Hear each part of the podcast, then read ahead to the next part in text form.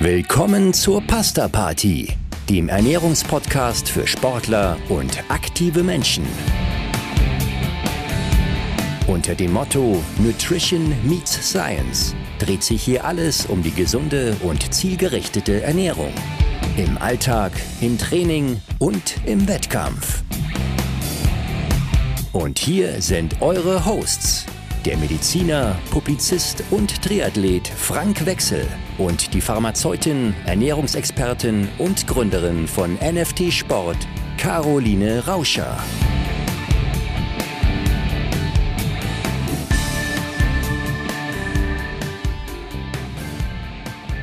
Hallo Caro, schön dich wieder zu sehen. Schön dich wieder zu sehen, Frank. Grüß dich. Wir haben in der letzten Woche ein Thema mal so am Rande anklingen lassen. Wir haben uns ja unterhalten über Süßstoffe und da klang so ein bisschen dran an, mh, hm, je unverarbeiteter ein Lebensmittel ist, desto besser ist es doch eigentlich. Wir kamen darauf, dass je mehr Zusatzstoffe drin sind, das macht das Lebensmittel meistens nicht wertvoller. Können wir das Ganze so umdrehen, dass wir sagen, ähm, Rohkost ist das gesündeste, was es überhaupt gibt und ist viel gesünder als gekocht? Damit beschäftigen wir uns heute. Genau, damit beschäftigen wir uns heute und um es auf den Punkt zu bringen, man kann die Aussage nicht eins zu eins umdrehen.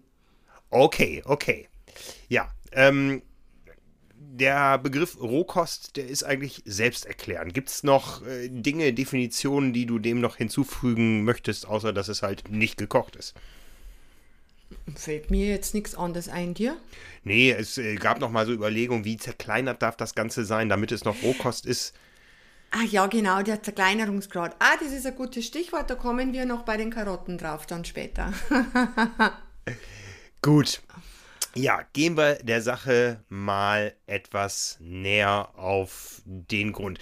Warum, warum verarbeiten wir unsere Lebensmittel eigentlich? Warum essen wir nicht die Dinge so, wie sie vom Baum kommen?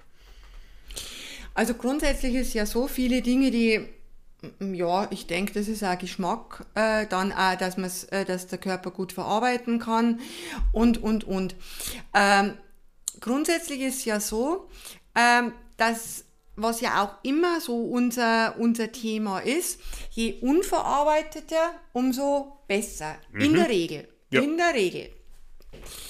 Und ähm, weil in der, Re in der Regel, jetzt sage ich schon wieder das Wort, ist ja so, wenn man Hand an das Lebensmittel legt, dann ist es ja meistens in Form von, von Kochen, äh, zerkleinern, Braten etc. pp, extrahieren, bla bla bla. So, Fakt ist, äh, dass natürlich äh, die Verarbeitung den Nährstoffgehalt vom Lebensmittel in der Regel, in der Regel äh, verändert. Also gerade diese äh, sehr empfindlichen Kandidaten wie die B-Vitamine. Die sind ja extrem anfällig auf Sauerstoff, auf Licht, auf Hitze. Dann sie gehören zu den wasserlöslichen Vitaminen, wenn man da wäscht und macht und kocht und tut. Ähm, dann Vitamin C ist auch einer der fragilen äh, Kandidaten gegenüber Hitze was abgebaut wird. Also kann man schon sagen, dieser Erwärmungsprozess per se ähm, ist in der, Re in der Regel ähm, nicht förderlich, was den Nährstoffgehalt äh, anbelangt. Aber nicht immer ist das Ganze negativ zu bewerten. Ja, es gibt ein paar Dinge, die sollte man unbedingt kochen oder äh, verarbeiten. Ich erinnere mich, es gibt irgendeinen japanischen Fisch, den man ganz speziell verarbeiten muss, sonst stirbt man. Den Kugelfisch, glaube ich. Ja, ist es der? Weiß ich nicht. Also es gibt irg irgendwie so Sushi-Meister, ja, die können das. Und, ja. ja. ja. Ah, das ist schon, das ist schon russisch Roulette. Äh, ich glaube, ich bin mir auch nicht sicher, aber ich glaube, es ist der Kugelfisch. Keine Ahnung.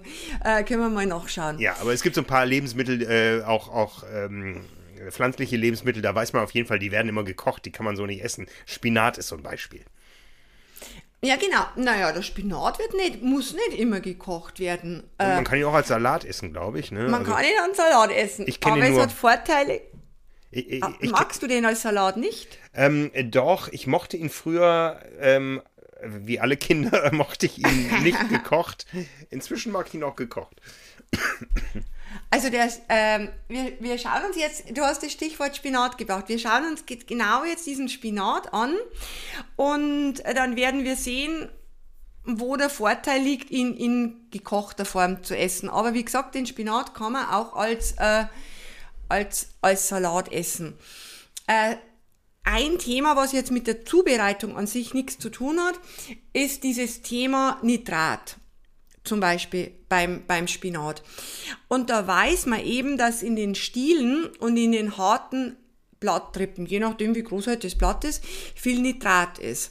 So, Thema Nitrat ist, dass es zum Nitrit und dieses Nitrit zu den krebserregenden Nitrosaminen umgebaut wird. Ähm, dieser Umwandlungsprozess, der passiert vor allem, wenn der Spinat, und jetzt sind wir beim gekochten Spinat, wenn der langsam abkühlt, langsam, und dann eben wieder erwärmt wird. Mhm. Äh, wenn der schnell abgekühlt wird, zugedeckt wird und dann wieder schnell erhitzt wird, dann ist das Thema eigentlich zu vernachlässigen. Also wie man früher immer sagte, dieses giftig, den Spinat aufzuwärmen, nur wenn man es halt falsch macht. Und deswegen ist schon einmal wichtig oder ratsam, dass man, wenn man den Spinat zubereitet, die Stiele und die harten Blattrippen mhm. entfernt, wenn man den dann kocht. So, der Vorteil jetzt ähm, wenn man den Spinat kocht oder dämpft oder wie auch immer, die Blätter schrumpfen zusammen und dadurch erhöht, kann man ja mehr essen und damit auch der Nährwert. Also du bekommst dann mehr von den Ballaststoffen, von den Mikronährstoffen rein, als wenn du da so eine Schüssel Spinat hast. Hast du schon einmal selber Spinatblätter gekocht? Äh, nein. Also, Wieder so Küchenbanause. Sicher, sicher viele von unseren Zuhörern schon, da hat man einen riesen Topf voll Blätter und wenn man den dann kocht, dann fällt es zusammen, äh, dass man sagt, mhm, ist jetzt eine Beilage für eine Person quasi. Und wenn man die Blätter sehen würde, denkst du dir, ah, das ist jetzt Salat für vierköpfige Familie. Ja, also bei, bei, bei, mir kommt das immer in Quaderform und muss erst aufgetaut werden. genau, in der Quaderform ist ja schon die konzentrierte Form quasi. Also Fakt ist, durch das Kochen schrumpfen die Blätter, die Verzehrmenge wird mehr, was ja positiv in dem Fall von dem, äh, von dem pflanzlichen Lebensmittel ist. Mhm. Was ein Punkt ist, äh, der ja, den man, den man bei der, unter anderem eben beim Spinat ähm, auf dem Schirm haben sollte, ist diese Oxalsäure. Mhm. Diese Oxalsäure ist in hohen, in hohen Dosis, gell? hohen Dosen, äh, nierenschädigend und sie hat ein ganzer ganz eine gemeine Eigenheit. Sie schnappt sich nämlich Eisen und Calcium. Moment, im Darm. Moment, äh, im Spinat Aha, ist doch so super weiß, viel Eisen drin. Ja? Wir denken noch an Popeye. ja, das sagen wir nachher. Sie schnappt sich dieses Eisen und das Calcium im Darm, macht sogenannte Komplexe draus und diese Komplexe werden ausgeschieden und das heißt, dass dem Körper eben quasi Eisen und Calcium entzogen wird. So, jetzt kommt der Popeye ins Spiel. Man hat immer gesagt, ja, der Spinat, das ist so ein richtiger Eisenbooster. Mhm. Und es gibt auch noch so alte oder falsche Quellen, Nährwertquellen, die sagen, 100 Gramm frischer Spinat enthalten circa, nagel mich jetzt nicht fest, aber ich bin mir fast sicher, ca. 35 Milligramm Eisen in 100 Gramm. Ja, leider waren das diese Studien. Ja. Leider waren diese Studien aktuell. Ich bin ein Kind der 70er und. Äh, und Fakt ist, dass da ein Fehler unterlaufen ist, dass es sich da nämlich nicht um frischen Spinat äh, gehandelt hat, sondern um getrockneten Spinat. Also diese noch komprimiertere Form wie deine Stöckchen. Und 100 Gramm frischer Spinat, die haben nämlich bloß 4,1 Milligramm Eisen. Sie gehören dadurch immer noch zu den eisenhaltigen äh, pflanzlichen Lebensmitteln und ist gar nicht so wenig, aber definitiv äh, nicht das Zehnfache, wie es eben in den pulverisierten ist. Ja. Mhm. Also das ist ein Aberglaube, dass äh, Spinat dieser, dieser wahre, dieser wahre Booster ist. Ja, Ja, was, was, was, was müssen wir noch zum Thema Spinat wissen? Ich bin jetzt gerade so ein bisschen spinathungrig. Also, was man wissen muss, wir haben ja diese Oxalsäure anges angesprochen. Ähm, der Kochprozess an sich, der reduziert schon äh, die, die Oxalsäure, den Oxalsäuregehalt. Einfach durch den Kochprozess. Also ist da schon mal ein Teil neutralisiert, in Anführungsstrichen, ist natürlich chemisch kein Neutralisationsprozess. Und wenn man jetzt zum Beispiel zu seinem Spinat in die Mahlzeit äh, noch ein Milchprodukt einbaut, äh, dann bindet nämlich die Oxalsäure aus dem Spinat Teil von dem Kalzium aus dem Milchprodukt.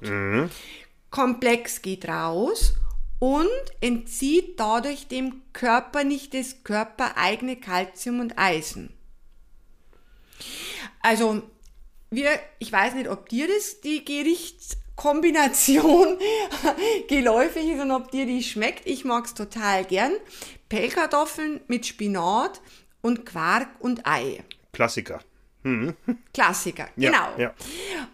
Und da hat nämlich dann indirekt äh, der Eiweißlieferant Quark auch die Hilfsfunktion, etwas Kalzium zu präsentieren das, und die Oxalsäure da ähm, quasi zu neutralisieren. Also deswegen ist diese Kombi sehr gut oder Rahmspinat. ja. So schmeckt er am besten. Das ist genau, so schmeckt er, so schmeckt er am besten. Und äh, das ist so zur, zur Thematik vom, vom Spinat. Und man, ich finde, wenn der, also wenn man ihn als Rohkost im Salat isst, dann schmeckt man richtig diese Oxalsäure. Da hat man dann, weißt du, was ich meine, so ein bisschen auch beim, beim gekochten, aber nicht so stark, diese pelzige, dieses, dieses pelzige auf der Zunge. Okay, das ist das. Okay. Ja. Das ist die Oxalsäure. Wenn man die, äh, wenn man so ein, so ein Blatt präpariert und unter Mikroskop betrachtet, dann sind es wirklich so diese Oxalsäurekristalle richtige Nadeln. Okay, ja. Ja, spannend. Ähm, äh, wo begegnen wir die noch? In, in welchen Lebensmitteln? Aber die begegnen uns gar nicht so selten. Die begegnen uns im Rhabarber. Ähm, die begegnen uns in der Weizenglei, schmeckt man es halt nicht raus. Mangold ist ja auch so quasi so ein Verwandter des, äh, des, äh, des Spinats. Rote Beete, Mandeln zum Beispiel haben auch relativ viel Oxalsäure. Und wie gesagt, Kochprozess löst sie teilweise auf. Und wenn man jetzt aber nicht alles kochen möchte oder wie auch immer, dann kann man es einfach auch blanchieren, also heißes Wasser kurz drüber im, im Sieb und dann dieses Wasser, das abgetropfte Kochwasser, äh, dann logischerweise verwerfen. Jetzt habe ich Hunger auf Rhabarber. Was würdest du denn dann dazugeben? Ja, Was Klassiker, dazu Va? Vanillesoße oder Vanilleeis. Ja, genau. das sowas nennt man körperliche Intelligenz dann. siehst du. Wieder was gelernt. Der Instinkt ist manchmal gar nicht so schlecht. Der ist nicht schlecht, nein. Ja, ähm, jetzt waren wir, jetzt waren wir beim Spinat. Der, der schmeckt nicht äh, jedem. Lass uns mal so ein paar Lebensmittel durchgehen. Ähm, was was äh, mir da einfällt, ist äh, Knoblauch zum Beispiel. Schmeckt auch nicht jedem, riecht auch nicht jeder gerne. Äh, Aber das ist ja was, was wir in der Regel eher roh äh, verwerten und verarbeiten. Genau. Und das ist jetzt zum Beispiel ein Stellvertreter, äh, der eigentlich, äh, nicht eigentlich, der roh verzehrt besser ist. Von der Wirkung her. Woran liegt das? Weil beim Kochen irgendwas kaputt geht, nehme ich mal an. Genau. Also es ist so, äh, wer, wer schon mit Knoblauch gegessen, gerochen, geschmeckt hat, äh, der kennt ja diesen charakteristischen Geschmack. Querstrich Geruch. Vor allem aber der Geschmack. Und ähm, der kommt, äh, der basiert auf einem Wirkstoff, der Hauptwirkstoff, das ist dieses sogenannte Allicin oder die Vorstufe des Alin. Und dieser Wirkstoff, man kann das wirklich Wirkstoff nennen, der geht zum großen Teil durch Braten, durch Kochen, durch Erhitzen äh, kaputt. Und dieses Allicin, das wollen wir haben in, in dem Knoblauch, weil Essen schmeckt A, ja, soll schmecken, soll Energie geben, aber ist auch in der Lage, das darf man nicht vergessen, uns neben den Mikronährstoffen, den Vitaminen auch mit, mit wichtigen äh, Stoffen äh, zu versorgen, die jetzt zum Beispiel wie bei diesem Knoblauch, bei dem Allicin, sogenannte, äh, wenn ich jetzt sage antibiotische Eigenschaften haben, dann ist es äh, ein bisschen nicht so ganz richtig, aber auf jeden Fall antimikrobielle Eigenschaften hat. Heißt, bekämpft Pilze, Viren und Bakterien. Das ist doch schön. Mhm, das wollen wir.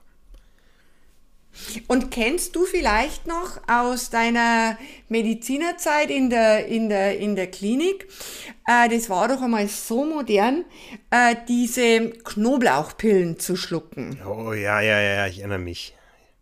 Ja, ich erinnere mich grau. Äh, es gab mal so eine Das Phase, war ja, Hm. das, also ich weiß noch, ich habe damals in der Apotheke angefangen, da war dieser, dieses Produkt mit dem alten Mann. Das war so, so ein absoluter Schnelldreher. Und dieses, äh, diese Wirkung ist jetzt auch nicht ganz von der Hand zu weisen. Ähm, dieses Allicin wirkt nämlich auch leicht blutdrucksenkend, leicht blutverdünnend. Man kann da durchaus auch eine Inter Interaktion belegen, wenn es in hohen Dosen genommen wird, diese Kapseln oder Pillen, ist ja wohl, Pillen nicht, Kapseln äh, mit blutdrucksenkenden und blutverdünnenden Mitteln. Also das ist jetzt schon ein nachgewiesener Effekt. Und dadurch auch eine gewisse, eine gewisse Vorbeugung in Risikoschlaganfall und Thrombose. Das ist ja schon die nächste positive Wirkung. Ja, also. Ja, Ja. mhm. ja, Ja, aber es macht eben auch den typischen Geruch. Den, den wollen wir ja nicht, nicht immer. Ähm, ich habe mal irgendwo gelesen, man muss irgendwie so einen kleinen Teil aus der Knoblauchzehe entfernen und dann riecht es nicht mehr. Aber wie, wie, wie, wie ändert sich der Geruch durch das Behandeln des Knoblauchs, sprich durch Pressen oder Schneiden? Wora- Woran liegt das, dass es erst dann intensiv wird? Das liegt daran, das ist eine ganz simple chemische Reaktion. Äh, Dieses geruchlose Alin, was übrigens so komisch riecht, sind immer schwefelhaltige Verbindungen, die, die, sagen wir es mal ganz salopp, die stinken.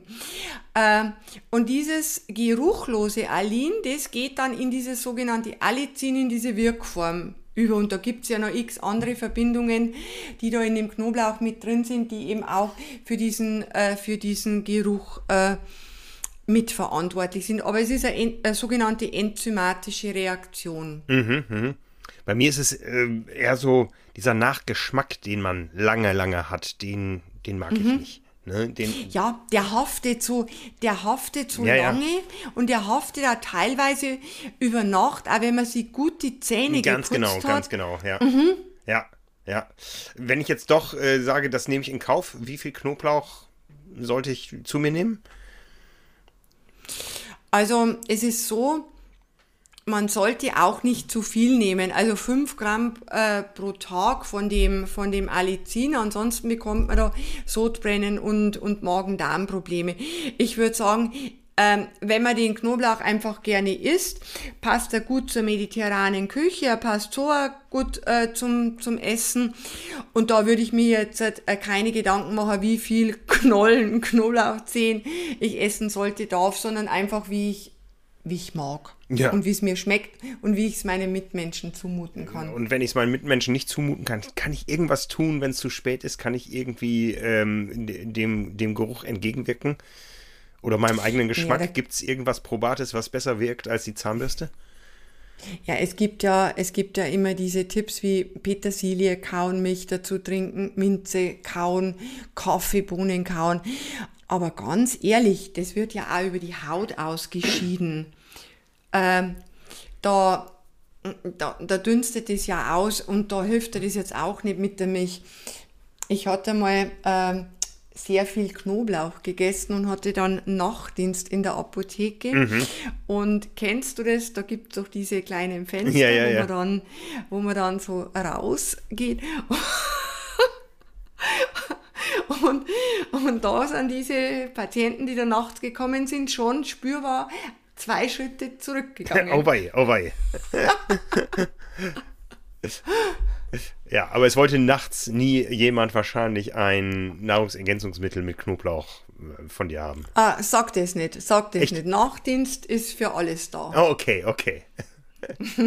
Ist das empfehlenswert, diese, diese Knoblauchpillen, die ihre Hochphase ja hinter sich haben? Ich weiß nicht, ob es die noch gibt, Ich würde es nicht empfehlen. Okay. Ich würde es nicht empfehlen. ja. Nicht weit entfernt von der Knoblauch ist die Zwiebel. Da habe Ja, ich ja bei der Zwiebel. Da habe ich ja das Problem, Ja, ich, sehe, ich sehe das vorher nicht, wie viel man hinterher danach duftet.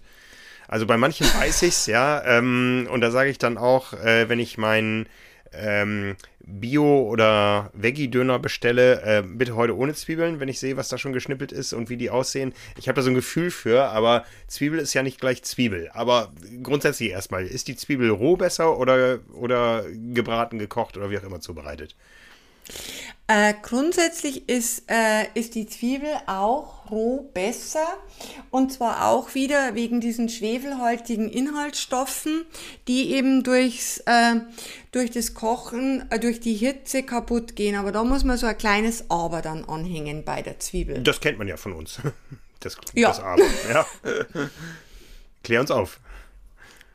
Also, es ist so, dieses Aber, ähm, es gehen jetzt zwar äh, diese sogenannten ähm, schwefelhaltigen Wirkkomponenten, äh, die gut sind äh, für den Zellschutz, für die Blutgerinnung und auch für den Sauerstofftransport, ähm, die gehen kaputt, großteils. Und ähm, wenn man es jetzt aber so leicht erhitzt, also nicht jetzt äh, volle Kanne anröstet, sondern so leichtes Erhitzen, dann erhöht sich quasi eine Wirkstoffgruppe, diese sogenannten Flavonoide, das wird mehr. Grundsätzlich ganz einfach, Flavonoide ist alles, was dem, äh, was dem Gemüse und dem Obst die blaue, die rote und die violette Farbe äh, verleiht. Und diese Stoffgruppe, die ist sehr, sehr gesund. Entschuldigung, ich hätte mal mehr Zwiebeln essen sollen. Knoblauch auch. Genau. Ähm, mm, so, da bin ich wieder. Ähm, nee, die, die Minze hat gefehlt, ums Knoblauch auszu... Aber guck mal hier, ich, ich habe hier, ich hab hier das Bi. Bio-Minze-Tee vor mir stehen hier. Okay, hoffentlich ohne Süßstoff. Ja, ich glaube, ich glaube tatsächlich, der ist ohne. Ne? Aber das ist nicht das Thema der heutigen Episode. Da waren wir, da waren wir letzte Woche. äh, ja, ähm, sorry, jetzt war ja ein bisschen hier abgelenkt durch meinen Räusperer. Was, was, was müssen wir noch wissen zur Zwiebel oder wollen wir, wollen wir mal weiter durch den Garten gehen?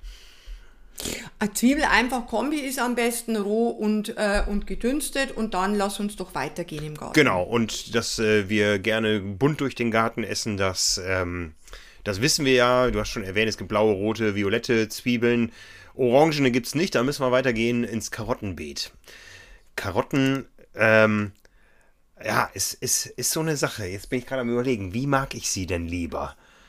Ich glaube, ich, ich tendiere zur rohen Karotte. Liege ich damit gut? Ähm, geschmacklich liegst du bestimmt gut.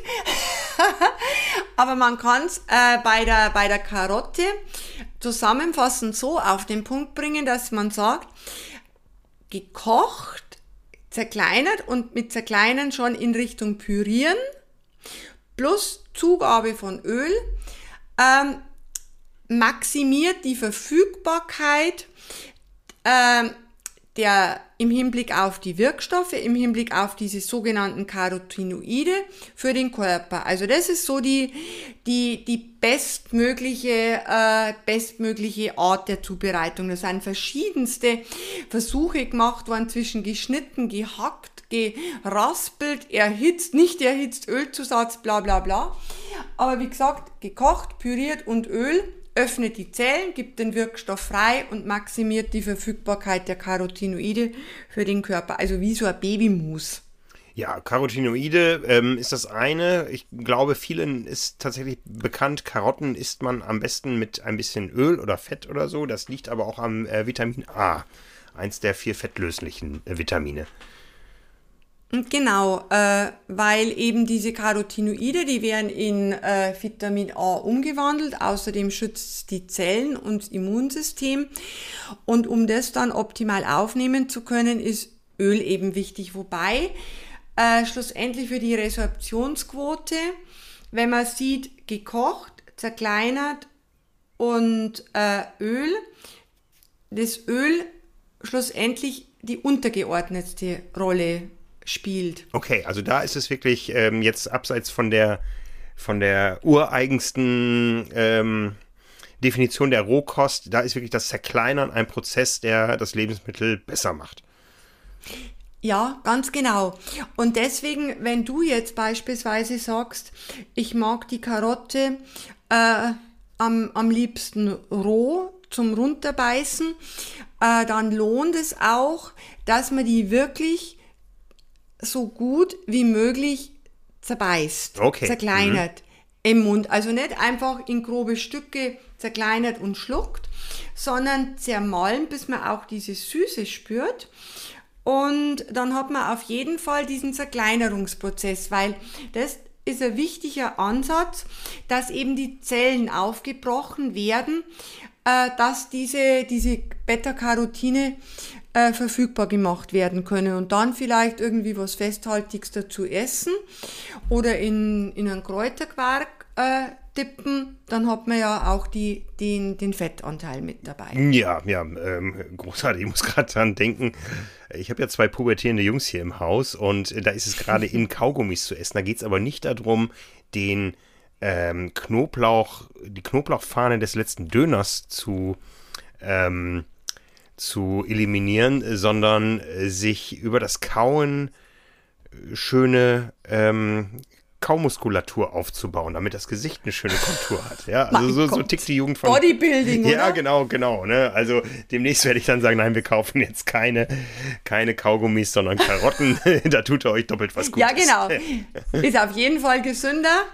Ähm, ja, und schmeckt auch sehr gut. Also ich liebe Karotten. Genau. Direkt neben der Ko äh, Karotte oder, oder vielmehr im, im Beet äh, oben drüber hängen die Tomaten. Die sind ja nur ein bisschen weicher in der Regel als die äh, Karotten. Äh, muss ich die auch äh, pürieren oder wie bereite ich die am besten zu? Die könnte ich ja, was den Härtegrad anbelangt, ganz leicht essen. Aber bei den Tomaten ist es so, äh, dass sie im gekochten Zustand äh, besser sind. Und zwar besser nicht vom Geschmacklichen oder von der Verdaulichkeit, äh, sondern äh, was wieder die Wirkstoffe anbelangt. Äh, in den Tomaten, also in dieser roten, diese rote Farbe, äh, sind eben wieder Carotinoide, aber andere äh, unter, also zusätzlich andere wie jetzt in den Karotten beispielsweise. Das ist das sogenannte Lycopin. Und wenn eben da Hitze draufkommt, äh, gedünstet wird, erwärmt, dann macht es äh, die Resorption, sprich die Aufnahme von diesem Lycopin leichter. Und dieses Lycopin, das ist sehr, sehr gesund.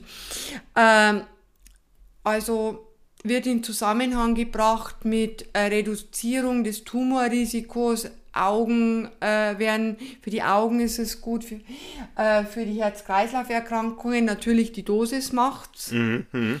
Ein Löffel Tomatensauce wird da gar nichts bewirken. Mhm. Was der Nachteil an der Geschichte ist, ist, wie wir schon eingangs gesagt hatten, der Verlust an B- und C-Vitaminen. Ja, aber wir können auch da wieder festhalten, der maximale Verarbeitungsgrad, also Ketchup, ist nicht das bestmögliche Produkt. Genau, der ist definitiv nicht der bestmögliche äh, ähm, Punkt, aber Tomatensauce ist selber gemacht, kann man dann auch auf den Zusatz von Zucker logischerweise verzichten und es schön ewig lang äh, köcheln lassen, noch Tomatenmark als Konzentrat dazu, dann hat man da wirklich ein sehr, sehr gesundes, äh, gesunde Soße. Ja. Schmeckt auch gut, finde ich. Ja, gebe ich dir recht. In direkter Konkurrenz, äh, zumindest bei mir in meinem kleinen Hochbeet äh, zu den hochwachsenden Tomaten, äh, sind immer noch die Bohnen. Also wir haben schon ähm, Gemüse aus der Dachrinne geerntet, weil es so hoch gewachsen war. Und Bohnen, das wissen wir alle, das wissen wir spätestens seit dem Grundschulunterricht, das sind sehr schnell wachsende Pflanzen wenn sie jetzt schnell gewachsen und ausgewachsen sind und geerntet werden, wie muss ich sie verarbeiten, damit sie auch mir beim Wachsen helfen? Das war jetzt blöder Vergleich, aber wann, wann sind sie gut für mich? Ja, so blöd war der gar nicht. Es geht nämlich darum, damit du die Nährstoffe ähm, und auch die Mikronährstoffe von der Bohne aufnehmen kannst, muss die Bohne, muss, muss, nicht sollte, muss die Bohne unbedingt gekocht werden. Ähm, der Grund liegt in einer, in einer Proteingruppe, diese sogenannten Lektine. Und die sind, haben massive Nebenwirkungen äh, für die Gesundheit. Durchfall, Magen-Darm-Störungen für kleine Kinder äh, ist es, so, kann das sogar gefährlich werden. Und äh, diese Lektine, die hindern die Aufspaltung und die Aufnahme eben von diesen Makro- und äh, Mikronährstoffen. Und durch die Hitze werden diese Lektine zerstört, mhm. sagen wir so grob, zerstört. Und dadurch wird die Bohne an sich erst überhaupt verdaulich und dadurch kann sie dir dann beim Wachsen helfen. Ja, das ist doch gut. Ja, schon? Ja, ja. Gut, da sind wir also jetzt in die Höhe gegangen, aber weil wir beide ja bodenständige Menschen sind, kehren wir nochmal zurück zu den Wurzeln oder ins bodennahe Gefilde. Für mich auch heimatnah. In meiner Heimat gab es immer viel Grünkohl. Was hat es damit auf sich? Ja, Grünkohl ist, glaube ich, so ein typisches Nordlichtgemüse, oder? Ja, ja. Es gab immer Grünkohl mit Pinkel. Pinkel ist irgendeine Form von Wurst. War das, ist dieser Wurst? Ja. Ich dachte immer, das ist ein Stück fettes Schweinefleisch. Ja, irgendwas tierisches zumindest. Ich, ich meine, es ist, es ist die Pinkelwurst. Ähm, so aus dem Oldenburgischen und so. Also ich glaube, da gibt es auch noch ganz, ganz große Unterschiede zwischen dem Oldenburgischen und Westfälischen Grünkohl. Ähm, mhm. Ich weiß nur noch, dass ich, dass ich, äh, dass es eine sensationelle Neuigkeit letztes Jahr gab aus meiner Heimatstadt Osnabrück. Der Rat hat nämlich beschlossen, dass Frauen am Grünkohlessen teilnehmen dürfen. Ne? War also, das nicht erlaubt? Nein, bis dahin nicht. Und es gab danach auch einige Austritte aus den Vereinen von Männern. Aber ähm, ich kenne es eher so aus. Äh, also Grünkohl ist so ein, so ein Traditionsessen zu Hause für mich. Mhm. Jetzt kläre ich mal auf. Ist, ist, das, ist das gut so? So richtig schön durchgekochter Grünkohl mit ordentlich ja, Fleischbeilage drin. Ich gebe es zu. Bei dem Grünkohl, da verhält es sich jetzt ein bisschen anders, wie man denkt. Ich kenne den Grünkohl auch so durchgekocht und im Prinzip so in Richtung grob gehacktes Spinat von der, von der, von der Zubereitungsart. Aber man weiß jetzt, dass der Grünkohl, wenn man es vom gesundheitlichen Aspekt her betrachtet, äh, roh im Grunde besser ist. Und zwar geht es eben darum, dass der Grünkohl in eine quasi ähm, in eine Gruppe von Gemüsesorten wie Brokkoli, Radieschen, Rosenkohl einzuordnen ist. Und diese, diese Gemüsesorten, die sind reich an sogenannten Senfölglykosiden. Diese Senfölverbindungen, die sind verantwortlich für diesen ja, für diesen ganz charakteristischen Geschmack auch von Brokkoli und von, äh, von, von den Radieschen, dieser scharfe, leicht bittere Geschmack. Weißt du, wie ich meine? Ja, ich, dieser, äh, also für mich gehört zu der Fleischbeilage dann auch immer ordentlich Senf dazu, von daher übertünche ich das wahrscheinlich. Ja, übertüncht es dann. Aber auf jeden Fall diese, diese Senfölverbindungen, auch wieder diese schwefelhaltigen Verbindungen, wie wir sie in den Zwiebeln und im Knoblauch finden, die sind ja total gesund.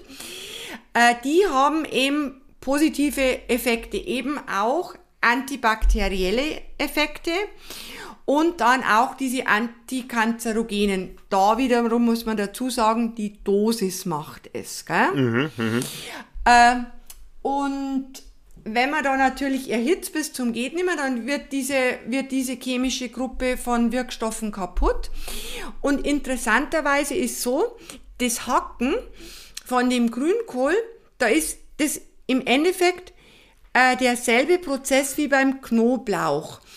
Äh, man hackt, es wird dann ein Enzym freigesetzt und durch dieses Enzym entsteht dann die eigentliche Wirkform, also mhm. die eben diese antibakterielle Wirkung hat. Meerrettich ist da zum Beispiel auch noch in der Richtung zu nennen. Mhm. Und gerade diese Gruppe eben, da weiß man, dass das total gut ist für Menschen, äh, die immer so wiederkehrende äh, Infekte haben. Es gibt ja Menschen, die permanent irgendwelchen Atem, Atemwegsinfekt nachhängen oder Harnwegs.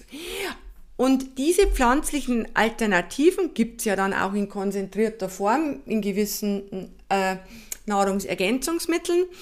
Aber wenn man diese Lebensmittel schon einmal quasi aus der Apotheke der Natur auf seinen Tisch bringt, hat es auf jeden Fall äh, positive Effekte. Äh, natürlich, wenn ich jetzt eine Bronchitis habe, eine, äh, eine Blasenentzündung, äh, bei der mir der Arzt ein Antibiotikum verordnet hat, ja, das wäre ja dann grob fahrlässig, das durch Grünkohl zu ersetzen. Ja, ja. Gut du hörst, ich sollte mal lieber wieder ein bisschen rohen Grünkohl essen. Du solltest wieder ein bisschen Grünkohl mit Knoblauch essen. Ja, ich habe heute einfach zu viel geredet. Wahrscheinlich sollte ich mehr Grünkohl essen und weniger reden. Ähm, das war jetzt ein kleiner Ausflug durch, durch unseren Garten. Ähm, ja, sehr detailliert. Wenn wir das nochmal ganz grob zusammenfassen wollen, dann können wir sagen, der Spinat ist gekocht besser, das Knoblauch ist eher roh besser, die Zwiebel auch. Bei den Karotten, da ist es dann doch die Tendenz zum Gekochten eher da. Die Tomaten sollten wir auch kochen, die Bohnen müssen wir kochen und der Grünkohl, anders als vielleicht erwartet, der ist dann doch vielleicht in der Rohform am gesündesten. Kann ich aber nochmal allgemein so ein paar Dinge finden wir da noch was, was wir so als Take-Home-Message äh, den Leuten mitgeben können nach dieser groben Übersicht. Ähm, wie gehe ich mit Gemüse in der Zubereitung am besten um, um da mal so ein paar paar Grundsätze noch für die Praxis mitzunehmen. Äh, was die äh, vielleicht noch ein paar Grundsätze sind, dass man regional und saisonal kauft. Ähm, dass man jetzt im, im Herbst, im Winter die Gemüsesorten kauft, äh, die es halt jetzt bei uns gibt Ganz wichtig, also viele Kohlsorten, eben mhm. dieser Grünkohl auch, der Rosenkohl, bla bla bla. Müssen jetzt ja keine Tomaten sein oder Paprika aus Spanien oder wo auch immer, also regional, saisonal. Dann natürlich von der Qualität her optimalerweise Bio mhm. und da aber auch nicht aus Übersee oder Neuseeland oder sonst was, sondern auch aus der Region dieses, dieses Produkt. Ähm, dann, was ich ganz wichtig finde, ist auch, dass man bedenkt, dass oft tiefgefrorenes äh, Gemüse teilweise besser ist im Winter als frisches, das total überlagert ist oder einfach nicht saisonal ist zu dem Punkt. Mhm. Also Tiefkühlgemüse äh, ist qualitativ, wenn natürlich das Gemüse an sich hochwertig ist, äh, eine sehr gute Art Gemüse und bunt zu essen. Dann, äh, wenn man jetzt Frisches hat, dass man das nicht zu Tode wäscht und einweicht, weil dadurch die äh, wasserlöslichen Vitamine verloren geht, dass man es auch nicht unnötig heraußen herin, äh, rumliegen lässt, weil gerade eben äh, B-Vitamine sehr anfällig sind, was die, die Abbaubarkeit anbelangt in Richtung Luftsauerstoff und Licht. Ganz wichtig. Also vielleicht auf, in einem Hofladen kauft, wenn es eben diese Möglichkeit gibt. Äh, also diese Dinge.